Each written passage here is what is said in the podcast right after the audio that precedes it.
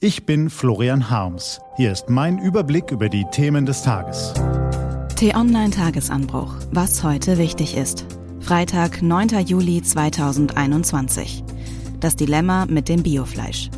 Heute von Unterhaltungsredakteurin Jana Hallbrot. Gelesen von Anja Bolle. Wird Fleisch zum Luxusgut? T-Online-Redakteurin Jana Hallbrot erinnert sich noch gut an den Sonntagsbraten aus ihrer Kindheit. Schweinebraten mit Senfkruste, dazu braune Soße mit Kartoffeln. Diesen Braten gibt es immer noch, wenn sie an einem Sonntag zu Gast bei ihren Eltern ist. Allerdings kann sie ihn nicht mehr so gedankenlos genießen wie früher. Ist Fleischessen überhaupt noch in Ordnung? Und wo kommt das Schwein her, das auf dem Teller liegt? Jana Heilbrot ist nicht die einzige, die sich mit solchen Gedanken beschäftigt. Auch der Lebensmittelhandel greift diese Stimmung in unserem Land auf und wendet sich ab vom Billigfleisch. Discounter setzen stattdessen auf Fleisch aus zumindest etwas tiergerechterer Haltung. Neben Aldi kündigte nun auch die Handelskette Kaufland an, ab sofort kein frisches Schweinefleisch mehr anzubieten, bei dem die Tierhaltung nur die gesetzlichen Mindestanforderungen erfülle. Aldi will ab 2030 kein Fleisch mehr aus günstiger Haltung anbieten. Das klingt super, das klingt sogar fantastisch. Viel zu lange haben Tiere einen viel zu hohen Preis für unsere Fleischgier gezahlt. Apropos Zahlen. Wer sich gelegentlich in Bioläden herumtreibt, der weiß, wie das Tierwohl auf den Preis schlägt. Menschen, die entsprechend verdienen, können und wollen sich das womöglich leisten. Doch was ist mit denjenigen, die sich schon jetzt das Billigfleisch kaum leisten können? Was ist mit Menschen, für die bereits 2,79 Euro für 500 Gramm gemischtes Hackfleisch viel Geld ist?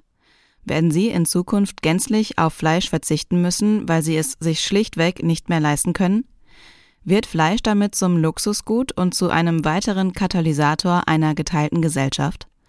Der Verzicht und die Abkehr vom Billigfleisch bringen weitläufige Konsequenzen mit sich.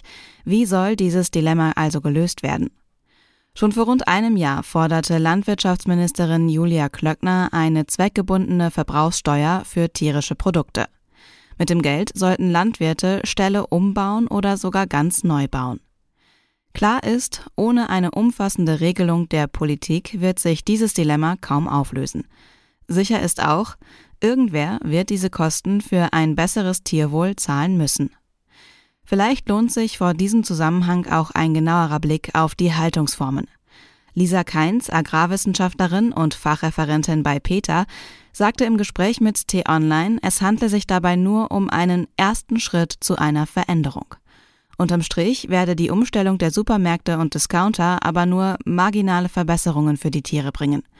Sie macht klar, 100% mehr Platz in der höchsten Stufe 4 hören sich zuerst gut an. Wenn man jedoch bedenkt, dass einem etwa 100 Kilo schweren Schwein dadurch statt 0,75 nur 1,5 Quadratmeter Platz zur Verfügung stehen, dann erkennt man schnell, dass dies reine Tierquälerei für die bewegungsfreudigen und neugierigen Tiere bedeutet. Also vielleicht doch lieber ganz auf Fleisch verzichten? Aus ernährungsphysiologischer Sicht wäre das sogar kein Problem, wenn dabei das vom Speiseplan gestrichene Fleisch vernünftig durch andere Lebensmittel ersetzt wird, erklärt Ökotrophologin Jessica Bolewski im T-Online-Interview. Ihrer Meinung nach sollten wir uns viel öfter ins Gedächtnis rufen, dass zu viel Fleisch krank machen kann. Es erhöht das Risiko für ernährungsbedingte Krankheiten wie Diabetes, Bluthochdruck und Darmkrebs. Empfehlenswert sei eine maximale Menge von 300 bis 600 Gramm fettarmem Fleisch pro Woche. Adieu Schweinebraten mit Senfkruste. Was heute wichtig ist. Die T-Online-Redaktion blickt für Sie heute unter anderem auf diese Themen. Die Olympischen Spiele in Tokio werden ohne Zuschauer stattfinden. Die Olympiaorganisatoren haben das wegen der erneuten Verhängung des Corona-Notstands in Japan gestern beschlossen. Die Corona-Zahlen steigen. Die Delta-Variante, die noch ansteckender ist, befindet sich nun auch in Deutschland auf dem Vormarsch. Selbst wenn wir die Verbreitung irgendwann stoppen können, wird uns Corona weiter beschäftigen. Jeder zehnte Corona-Infizierte entwickelt Spätfolgen, auch nach einem milden Krankheitsverlauf. Und der ehemalige US-Präsident Donald Trump will das ganze Land mit Klagen überziehen, um sich als Rächer der Entrechten zu inszenieren. Seine Klagen gegen Facebook, Twitter und Google sind nur ein Anfang. Das war der T-Online-Tagesanbruch vom 9. Juli 2021, produziert vom Online-Radio- und Podcast-Anbieter Detektor FM. Morgen gibt es eine Spezialausgabe vom Tagesanbruch am Wochenende.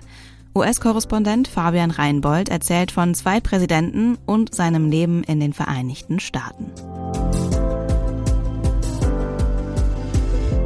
Ich wünsche Ihnen einen frohen Tag. Ihr Florian Harms.